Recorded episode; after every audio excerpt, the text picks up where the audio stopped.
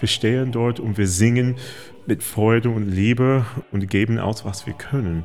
Und so, ich hoffe, dass die ein bisschen Freude finden können von uns. Den Menschen im Hospiz eine Freude machen. Das wollen der gebürtige US-Amerikaner Elliot Heinz und seine acht Sängerkolleginnen und Kollegen von der Staatsoper. Hinter dem ehrenamtlichen Engagement steckt eine persönliche Geschichte.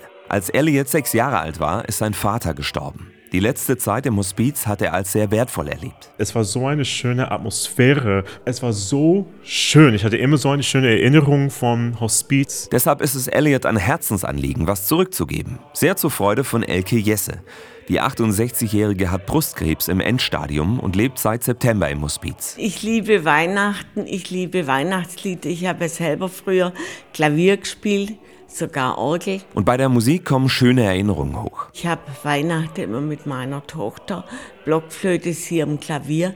Leider kann ich das nicht mehr. Elke Jesse ist sich bewusst, dass dieses Weihnachten vielleicht ihr letztes ist. Während Elliot und seine Freunde singen, sitzt sie mit ihrer Tochter und einem glücklichen Gesichtsausdruck im Publikum.